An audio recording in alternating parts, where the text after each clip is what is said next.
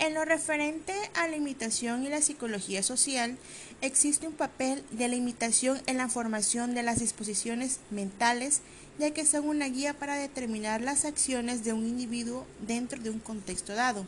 puesto que desde una perspectiva psicosocial, la imitación en el ser humano es considerada una de las primeras herramientas en cuestión de aprendizaje.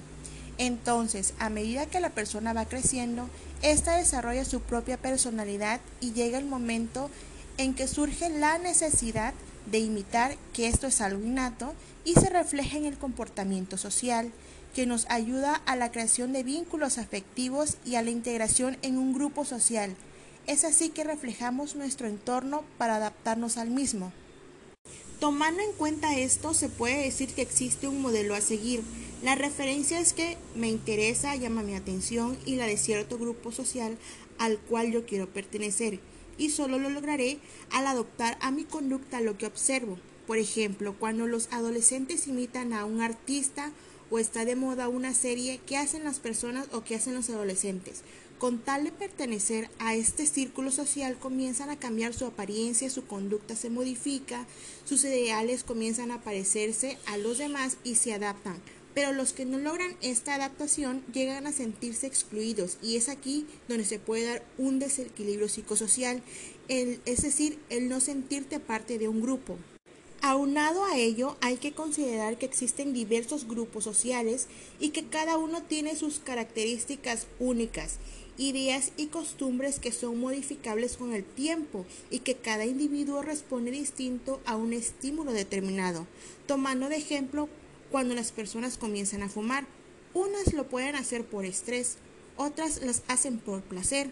porque les da una satisfacción y otras adoptan esta conducta para acercarse a un grupo de personas, para poder encajar y es aquí donde se maneja un control social.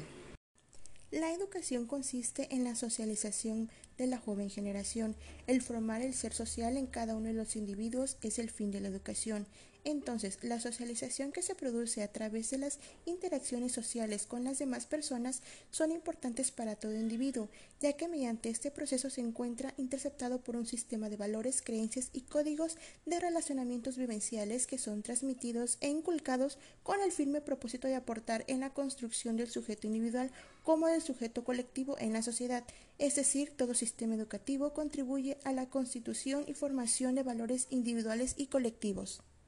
Tal ejemplo como los modelos conductuales distintos que la escuela transmite, pero que en la práctica se interrelacionan de forma perfecta con lo impuesto socialmente. Estos modelos conductuales toman forma y vida en todos los centros escolares, sobre todo cuando revisamos y ponemos atención al currículo institucional, al instrumento pedagógico que permite planificar con exactitud el modelo y forma de relaciones que deben de tener entre estudiantes, entre estudiantes, autoridades, profesores y padres de familia. No obstante, se deben considerar elementos como el momento histórico que vive cada sociedad y por supuesto los valores que la misma sociedad ha producido y que a su vez los sujetos producen sobre esa sociedad.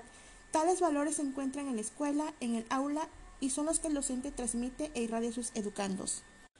Por ello es que la socialización en el aula es concebida como el proceso a través del cual el niño y la niña aprenden a ser miembros activos de la sociedad, interiorizando el mundo social, mediante los aprendizajes sociales que cada sujeto adquiere en sus intercambios con otros sujetos, y cómo estos aprendizajes otorgan y facultan un lugar y un espacio dentro de la esfera social en la cual uno actúa. Es así que debemos considerar que la escuela, por ser el segundo espacio social de socialización, se encuentra estrechamente relacionada con el espacio familiar.